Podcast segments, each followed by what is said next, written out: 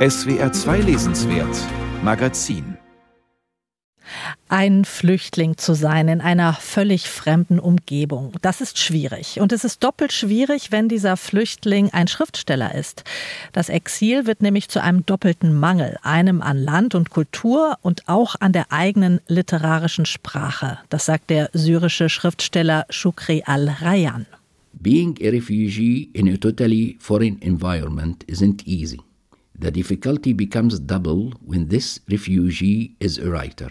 Exile becomes in this case twofold of place and culture, and above all, of the writing language. So, when you find someone who invites you to return to writing in your mother language, it's like bringing you back to life after death. Das Leben wird einem quasi neu geschenkt, wenn man eingeladen wird, in der eigenen Muttersprache weiterzuschreiben, sagt der syrische Autor Shukri al-Rayyan. Er ist auch vertreten in der Hörbuchanthologie, die gerade erschienen ist. Weiterschreiben, Wortwechseln, literarische Begegnungen mit Exilautorinnen und Autoren. Über 60 Schreibende aus 14 Ländern sind da versammelt und hervorgegangen ist diese Anthologie aus dem Literaturportal weiterschreiben.jetzt, das 2017 vor genau fünf Jahren gegründet wurde. Initiiert von der deutschen Autorin Annika Reich. Ich freue mich, dass sie jetzt im Lesenswert Magazin zu Gast ist. Guten Tag, Annika Reich. Ja, guten Tag. Wir haben gerade gehört, wie wichtig es für geflüchtete Schriftstellerinnen und Schriftsteller ist, in der eigenen Sprache weiterschreiben zu können. War das die Ausgangsidee auch für Sie, als Sie Weiterschreiben vor fünf Jahren ins Leben gerufen haben? Ja, wir haben anfangs mit einigen syrischen SchriftstellerInnen gesprochen und die haben uns genau das gesagt. Also das Wichtigste ist, dass sie weiterschreiben können, dass sie also weiter als Schreibende tätig sein können. Und wenn man Schriftstellerin ist, dann schreibt man nicht für die Schublade, sondern dann möchte man auch gelesen werden und dann möchte man sich auch mit anderen AutorInnen in dem jeweiligen Land oder eben in, der, in dem Ankunftsland vernetzen können, man möchte sich austauschen können. Und all das geht erstmal nicht, weil man die Sprache nicht spricht und weil man eben auch die Menschen nicht kennt. Die Autorinnen und Autoren kommen unter anderem aus Syrien, aus Iran, aus Afghanistan. Und in dieser schönen Anthologie, da bilden die ja jeweils so ein Tandem mit einem im deutschen Sprachraum ansässigen Autor oder einer Autorin. Was war die Idee für dieses Tandem-Prinzip? Ja, das war von Anfang an ganz zentral bei Weiterschreiben, weil wir haben uns überlegt, oder auch aus Gesprächen eben herausgehört, dass Vertrauen ein riesengroßes Thema ist.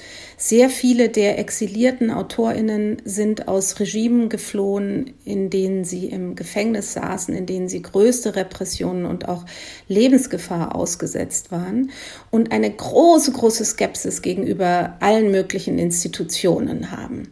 Und deswegen war uns klar, wir müssen diesen Netzwerkaufbau und auch die Arbeit an den jeweiligen Texten so persönlich machen wie nur möglich. Und deswegen ist uns diese Idee eingefallen, dass wir jeden einzelnen Autor und jede Autorin mit einer bekannten deutschsprachigen Autorin zusammenbringen dass die sich austauschen können, kennenlernen können, vielleicht zusammenarbeiten, sich auch vielleicht hin und her übersetzen über die Brücke des Englischen oder dass eben die deutsche Autorin, der deutsche Autor, die exilierte Kolleginnen und Kollegen eben in den deutschen Literaturbetrieb einführen können und ihnen auch genau erklären, wie das läuft. Und das hat sich als, ja, als wirklich als Herz des Projekts herausgestellt. Die deutsche Autorin Nora Bossong bildet zum Beispiel ein Tandem mit der syrischen Lyrikerin Rasha Habal. Und das Schöne ist, alle lesen ihre Texte im Original und dann gibt es auch die Übersetzung. Und so klingt Rasha Habal. Am Morgen waren meine Finger so kurz wie ein Stück Kreide, das die ganze Nacht lange Liebesgedichte auf die Mauern deines Hauses geschrieben hatte. Auch ein großes Schweigen und eine schlimme Beleidigung, die zufällig Ich liebe dich hieß. Dort im Hinterhof ist eine kleine Regenpfütze.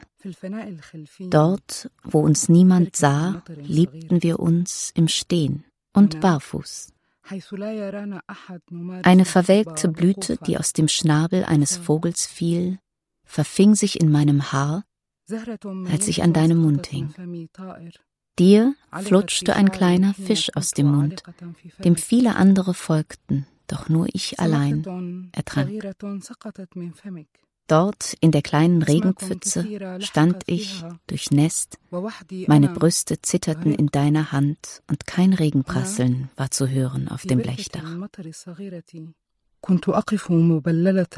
ونهدي يرتجف في يدك ولا صوت للمطر فوق الصفيح die syrische Lyrikerin Rasha Habal, Nasse Kreide heißt ihr Gedicht, zu finden in der neuen Hörbuchanthologie Weiterschreiben, die im Hörverlag erschienen ist.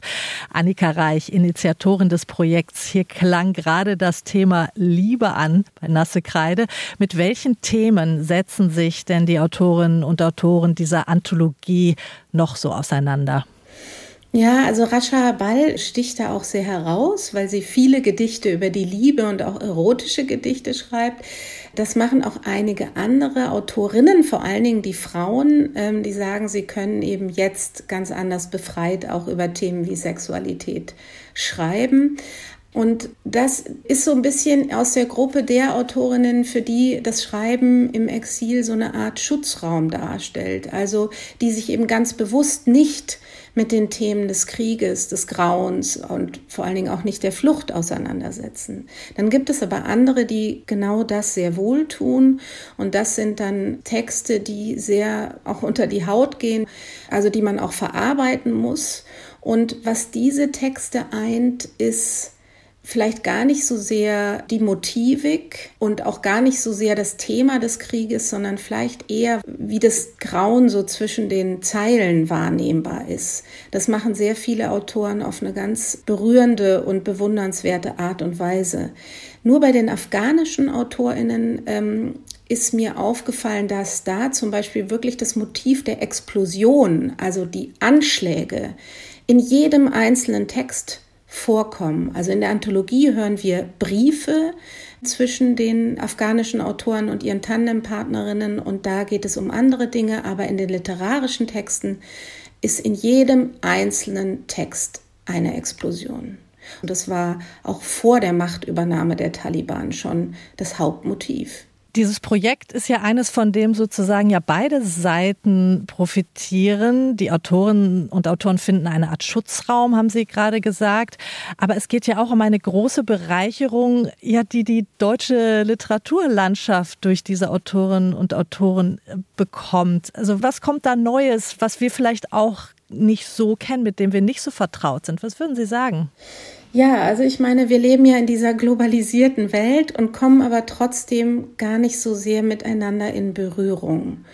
Und diese Begegnung mit den Autorinnen aus den unterschiedlichsten Ländern der Welt, die schafft eben wirklich eine Verbindung zwischen Themen, die uns hier umtreiben und auch Literaturtraditionen, unseren Literaturtraditionen und arabischsprachigen oder persischen Literaturtraditionen.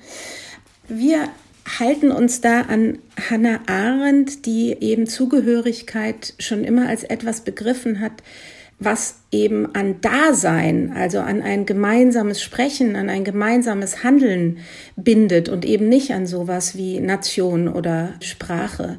Und wir hören hier oft erstmalig oder eben mehr als sonst von Autorinnen, die selbst sprechen und wir hören nicht immer nur über sie. Und das ist, glaube ich, ein politisch ganz, ganz wichtiger Punkt. Im Moment schauen wir alle voller Sorge in die Ukraine. Haben Sie inzwischen auch Kontakt zu ukrainischen Autorinnen und Autoren aufnehmen können? Weiterschreiben hat sich in allen möglichen Exil-Communities inzwischen so weit rumgesprochen, dass immer, wenn irgendwo eine Krise oder ein Krieg ist, von dem aus viele Menschen nach Deutschland fliehen, werden wir angeschrieben. Also ich bekomme wöchentlich jetzt Briefe von ukrainischen AutorInnen, wie denn die Kriterien sind, bei Weiterschreiben mitzumachen. Vorher waren es auch kurdische Autorinnen und afghanische Autorinnen letzten Sommer.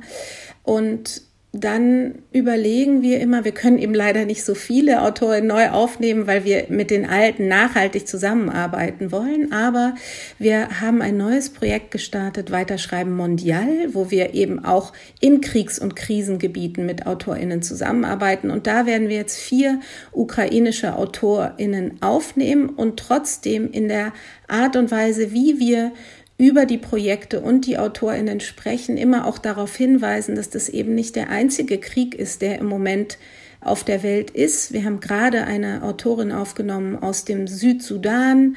Wir haben eine neue Autorin aus Eritrea und arbeiten eben weiter auch mit afghanischen Autoren zusammen. Und ich glaube, dieser Kontext von Weiterschreiben ist gut dafür auch geeignet, dass sich nicht nur auf ein Thema so fokussiert wird, sondern dass die Gemeinsamkeiten in den Vordergrund rücken, die gemeinsamen Probleme, die gemeinsamen Sorgen und eben auch zu zeigen, wie wir dem wahrscheinlich alles nur begegnen können, wenn wir da niemanden aus dem Blickfeld fallen lassen. Vielen Dank, Annika Reich. Ja, ich danke Ihnen.